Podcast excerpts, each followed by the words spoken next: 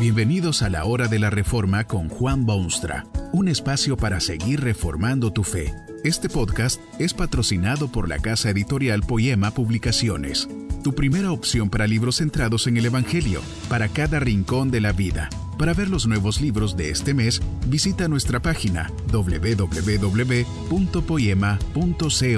Ahora escuchemos a Juan Boonstra con el programa de hoy. Esta conferencia se titula Dios mira y ve.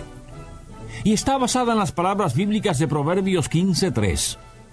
Los ojos de Jehová están en todo lugar, mirando a los malos y a los buenos.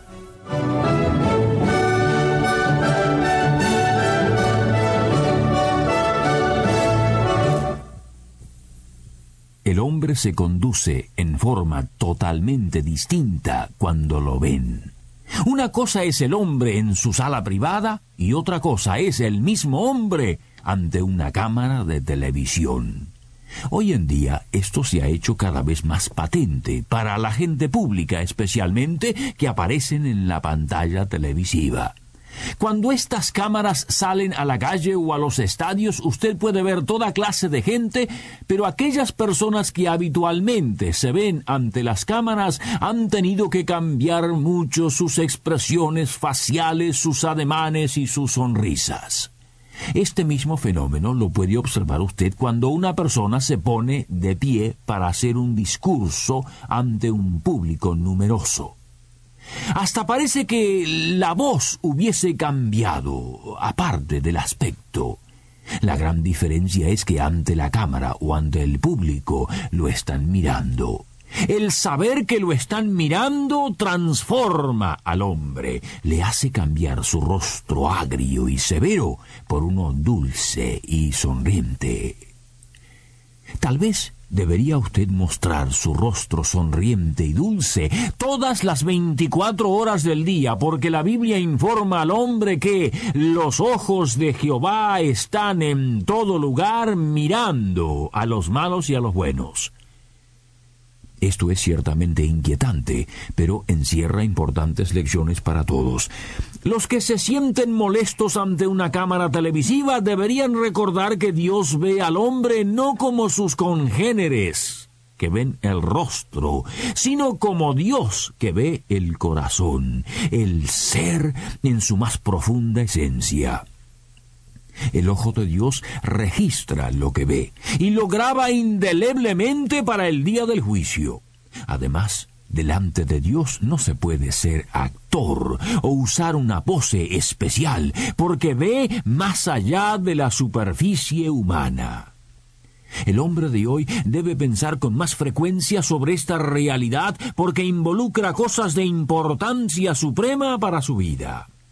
Hay quienes piensan que Dios no se preocupa por este mundo, pero esto se debe a que tienen una idea equivocada de la grandeza de Dios. Si Dios fuese pequeño e insignificante, sería posible para el hombre esconderse de su ojo penetrante.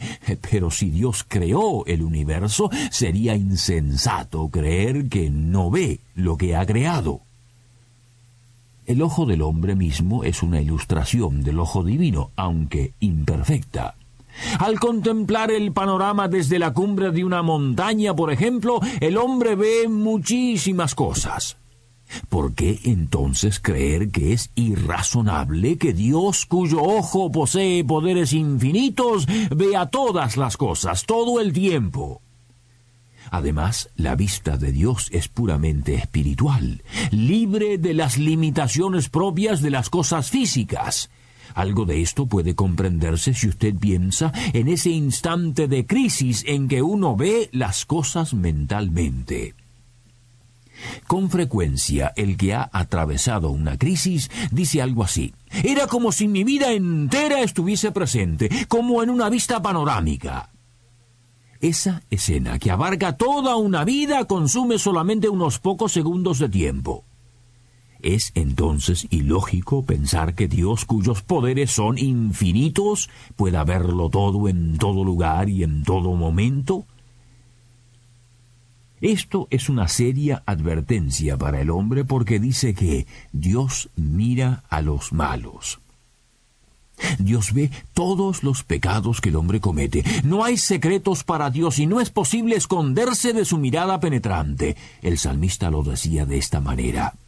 ¿A dónde me iré de tu espíritu? ¿Y a dónde huiré de tu presencia? Si subiere a los cielos, allá estás tú. Y si en el abismo hiciere mi estrado, he aquí, allí tú estás. ¿Qué pensará Dios de todo el pecado que ve en la tierra? Uno tiembla al leer los periódicos y ver los horrores que se cometen, y eso es tan solo una pequeñísima parte de lo que sucede. ¿Cómo será ver los crímenes que se realizan, todo el vicio y la inmoralidad de las ciudades, la corrupción en asuntos públicos, las villas miseria y barrios bajos, la profanación, deshonestidad, los males sociales, las guerras y todo lo demás? ¿Qué pensará Dios del pecado suyo? No es agradable recordarle estas cosas, pero precisamente porque Dios es Dios, mira todas las cosas y las ve. La ciencia informa que todo lo que uno ve deja su permanente impresión y que años más tarde esa imagen puede surgir en toda su frescura. Si esto es verdad, considere usted lo que el pecado ha de hacer con Dios cuando Él lo ve con sus ojos infinitos. Jamás olvida lo que ha visto y por cada acción archivada en su memoria ha de traer al hombre a dar cuenta. Mientras Dios sea Dios, no puede cerrar sus ojos al mal, ni al pecador, ni olvidarse de lo que ha visto. Hay otro aspecto de esta verdad. Dice la Biblia que los ojos de Jehová están en todo lugar mirando a los malos y a los buenos. ¿Cómo puede Dios ver en el ser humano que es pecador y cuyas obras están manchadas por el mal alguna cosa buena? ¿No dice la Biblia que todos han pecado y que no hay quien haga bien? ¿Qué quiere decir eso de que los ojos de Jehová miran a los buenos. Esto quiere decir que Dios ve al hombre no solamente en lo que es por naturaleza y definición, sino también en lo que puede ser por su gracia. Un malvado pecador puede llegar a ser un excelente cristiano, y cuando esto ocurre, ese ser pasa a ser bueno delante de Dios.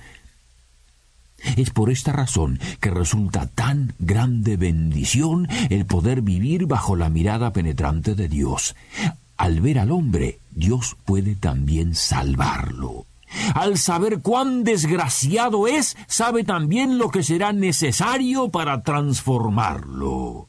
Esto explica por qué Dios fue al extremo de enviar a su Hijo a este mundo a morir en una cruz por el pecado. Nada más ni nada menos que eso era necesario para que el hombre pudiese salvarse. Dios sabía lo que tenía que hacer, lo cual no hubiera sido posible si sus ojos no hubiesen visto primero la magnitud del pecado humano.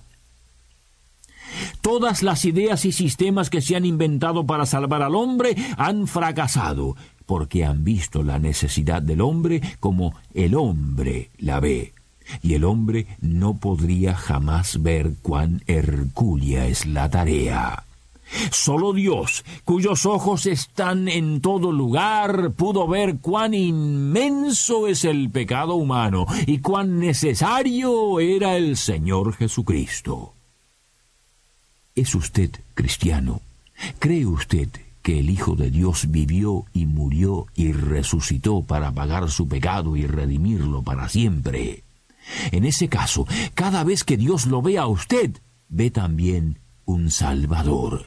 Y esa es la única forma en que Dios puede ver algo bueno en usted, no por obras personales, sino la fe en Cristo que es el don de Dios.